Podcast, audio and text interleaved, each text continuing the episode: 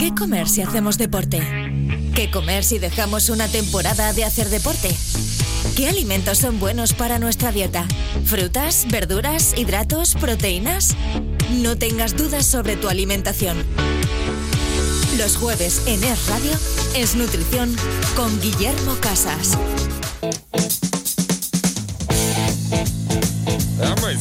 Guillermo, buenas tardes. Muy buenas tardes. Qué tema tan interesante este, ¿eh? sobre todo para los que tenemos 50. Sí, sí, por supuesto. Ahora enlazamos un poquito con, con tema de nutrición y bueno, a ver si podemos ayudar un poquito a este sector de la población. Bueno, eh, importante eh, lo que estamos diciendo en todos los aspectos. hemos hablado con eh, un médico, hemos hablado con un preparador físico, hablamos con un nutricionista. Dejarse aconsejar por los profesionales que para eso lo sois. Lo primero, lógicamente, es, es eso, que la gente no se vuelva loca y empiece a hacer ejercicio como si no hubiera mañana y se apunta a maratones, se apunte, que esto lo estamos viendo mucho. Eh, pasamos de no hacer ejercicio a apuntarnos a triatlones y a pruebas eh, muy demandantes a nivel físico cada vez más. No se empieza por salir con la bici o empezar a correr. Directamente la gente se apunta a este tipo de pruebas. Eh, reitero lo que han dicho mis compañeros de, bueno, hay que ver en qué punto estamos a nivel de salud, en qué punto estamos a nivel físico y eso mismo tenemos que hacer con, con la nutrición. Error, fíjate, eh, eh, también recurrente, como decíamos antes, en el tema de la nutrición. Por lo que oyes, por lo que lees. Eh, bueno, pues vamos a tirar tres días a pollo y piña o con un caldo de estos que me tal, y luego ya empiezo a hacer deporte. Y he bajado 8 kilos, no hay, no hay milagro de eso. No, no, efectivamente. Ese tipo de dietas de, la alcachofa, de la piña, que siempre hablamos aquí que tenemos, lo primero que tenemos que hacer es huir de, de ese tipo de dietas. Cuando nos ponemos a hacer ejercicio, yo enfoco un poquito la sección en esas personas que no han hecho o no están acostumbradas a hacer ejercicio y que o se están iniciando o están retomando esa práctica de ejercicio físico, es importante que igual que están empezando a hacer ejercicio físico, no se, eh, no se vuelvan locos con el ejercicio, pero tampoco se vuelvan locos con, con la comida. Los objetivos que se tienen que pautar, que pautar este tipo de gente no tiene que ir nunca relacionados con el tema físico, con eh, bajar peso, con ver la báscula bajar o, subir. Este tipo de objetivos no nos llevan más que a una frustración, a no conseguir esos objetivos. Igual eh, el ejercicio debe de estar, al final, los objetivos con el ejercicio tienen que ser de entretenimiento, de diversión y de salud. Por supuesto, lógicamente estamos hablando de salud. Igual con la alimentación. Eh, valora y evalúa en qué punto está tu alimentación en el momento que estás empezando a hacer ejercicio. Es decir, Mm, mira eh, qué estás haciendo ahora y empieza a hacer pequeños cambios si crees que son necesarios.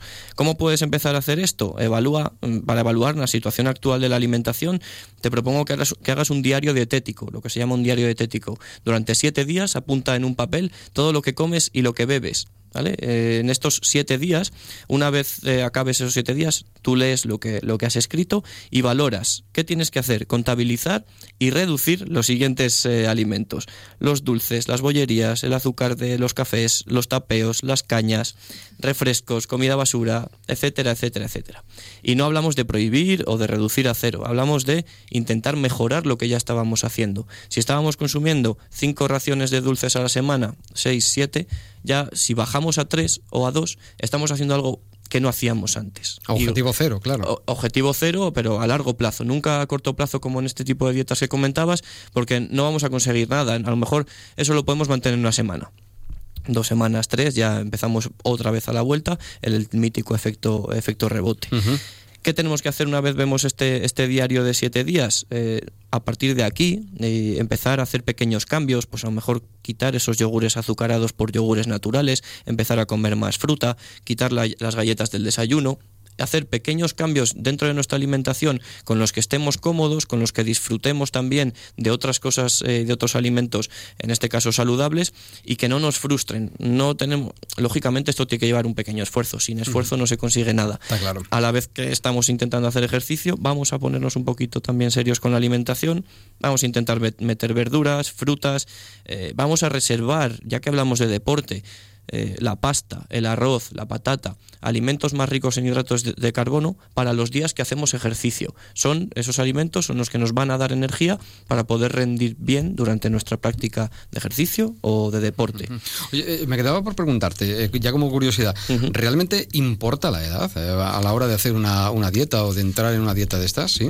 aquí quería hablar un poquito también de, de, que a nivel de nutrición, por supuesto que importa la edad y las fracciones de edad, de, desde niños, adolescentes, adultos. Si habláramos a nivel individual, aquí los requerimientos cambian muchísimo. Hablando aquí en la radio de manera general para intentar abarcar a la mayor eh, población posible, la edad no es un problema, no es algo en lo que debamos fijarnos. Cuando hablamos de eh, el, objetivo de hoy era hablar un poquito de esa gente que está empezando a hacer ejercicio, ¿no? Y como decía muy bien Nacho, me da igual a los 20, a los 30, a los 40 o a los 70. Estás intentando hacer algo bueno por tu salud. Igual que cambias en ejercicio, cambia en alimentación. Y el punto importante aquí era destacar que es una persona que está iniciando, que está retomando una práctica deportiva. Mm, ligado a esto, eh, quería comentar un poquito que la gente eso, no se vuelva loca con tema de nutrición, eh, que por empezar a hacer ejercicio, mm, los productos para deportistas, bebidas para deportistas, barritas, geles, por mucho que tú hayas empezado a hacer actividad física, ese tipo de productos no son para ti. No te vuelvas loco, vas a tener una, alimentación eh, buena, una buena hidratación, una buena, una buena aporte de frutas, de verduras, de eh, alimentos de origen, eh, de proteínas de origen animal, de origen vegetal. Intenta cuadrar un poquito tu alimentación como en una persona tanto si haces ejercicio como si no lo hicieras, deberías de cuidar estos, estos factores, pero si además haces ejercicio, eso, huye de esos productos para deportistas que no son para nada necesarios y básate en, en alimentos y en materias primas. Bueno, y eso es importante también, eh, ese, ese, asunto.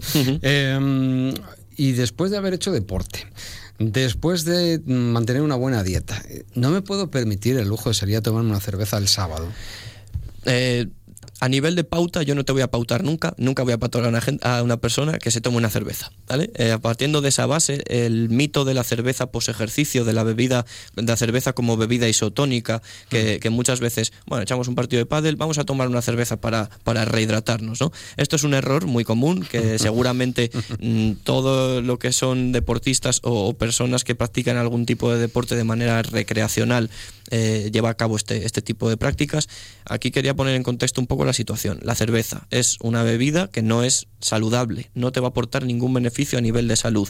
A nivel social, a nivel mental, bueno, es, es otra historia a nivel de pauta no te puedo recomendar que te la tomes, pero sí, si te la vas a tomar, por lo menos sé consciente de que no es lo mejor que puedes hacer y allá tú, disfrútala y, al final, eh, bueno, intenta disfrutar de, ese momento, ¿no? No vayas que te caes, es más o menos, no vayas que te caes, pero si quieres ir, vete. Eh, exactamente. Siempre intentamos tratar, sobre todo en consulta, el tema del conocimiento de la gente, que por lo menos la gente tenga esa sabiduría, ese empoderamiento del paciente que se habla muchas veces, para que sea la propia persona la que decida si tomarlo o no tomarlo, pero que por lo menos no tengamos esos mitos tan arraigados eh, y que al final parece que si no te tomas una cerveza después del ejercicio, no has hecho ejercicio y no lo estás haciendo bien. No, vamos a saber que eso no está bien hecho, que si te quieres tomar mm, adelante y disfrútala, pero eh, a nivel de salud puedes hacerlo mejor. Oye, eh, em, para la gente, eh, eso, ya de una edad, hay una frase que dice, los 40 son los nuevos 30, los 50 son los nuevos 40. esto a nivel de alimentación es verdad, porque sí es cierto que parece que eh, yo me acuerdo de mi padre con 50 años y era un tío mayor y yo soy un tío joven. Sí, igual que lo comentaba el doctor Nistal, estamos aumentando la esperanza de vida y bueno, sí que es verdad que las generaciones mm, vamos aparentando menos de los años que tenemos, pero es verdad que nuestros últimos años de vida, no es la esperanza de vida aquí también hay que detallarla un poco. Esos últimos años de vida tienen que ser de calidad. Tenemos que intentar, si queremos vivir más, que por lo menos esos años también tengan calidad. Entonces, eh, por eso comentábamos, si no cuidamos nuestra alimentación en la infancia, en la adolescencia, en la adultez y queremos empezar a cuidarla cuando tenemos 60, 70, 80 años en nuestros últimos años. Hemos llegado tarde. Hemos llegado tarde, no vamos a conseguir nada. Ese, esa, eh, ese ejercicio de prevención tenemos que hacerlo desde pequeños. Tenemos que intentar eh, instaurar esos buenos hábitos de, de, alimentación, ir poquito a poco eh, llevándolos durante, durante toda la vida. La gente se cuida más, hace ejercicio. A pesar de todo esto, hay datos de obesidad y sobrepeso alarmantes en este país. Sí, he traído un par de datos para que bueno, nos pongamos un poquito en contexto de cómo está la situación y es que, eh, primero, con, en un estudio español hace relativamente muy poquito, eh, se mostraba que el consumo de hasta cuatro raciones diarias de ultraprocesados, que no es tanto, aumenta en un 62% el riesgo de mortalidad.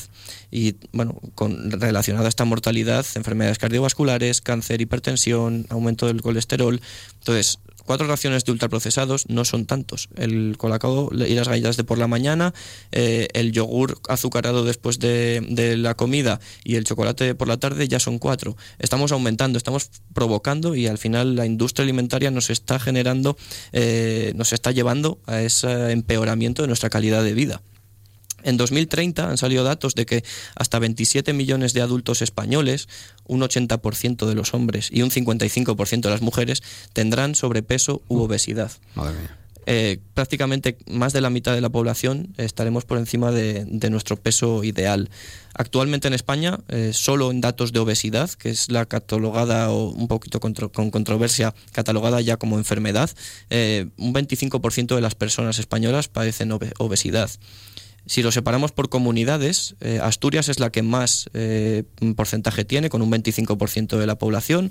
En Baleares un 10% de, de, la población. Y ya que estamos en Castilla y León, estamos en un 22%. Ahí eh, casi, casi al lado de, de la máxima que es Asturias en cuanto a población con obesidad. Y a nivel internacional, ¿cómo estamos? Eh, bueno, no es seguramente que no sea un secreto y todos estaremos pensando ya en Estados Unidos. Sí. ¿no? Un 38% de la población eh, padece obesidad, México un 32% y Nueva Zelanda un 30%. Eh, estamos a la cola y estamos, eh, digamos, ese mito de la dieta mediterránea que tanto se, nos rodea eh, en la península ibérica, sobre todo en España, eh, es muy, muy grande ese mito. ¿eh? Estamos, comiendo, estamos comiendo realmente mal. Eh, estas secciones intentamos que sean para concienciar a la gente de lo mal que comemos y de la influencia que esto tiene. Y es que aumenta mucho el riesgo de padecer enfermedades, de padecer patologías eh, a avanzada edad y sobre todo al final el riesgo de mortalidad. en fin, pues datos para tener muy en cuenta y para tomárselo muy en serio. Desde luego, desde luego que sí. Eh, fíjate, en el año 2030 yo he llegado ya con anticipo, yo ya tengo sobrepeso, ya me he adelantado por primera vez en mi vida.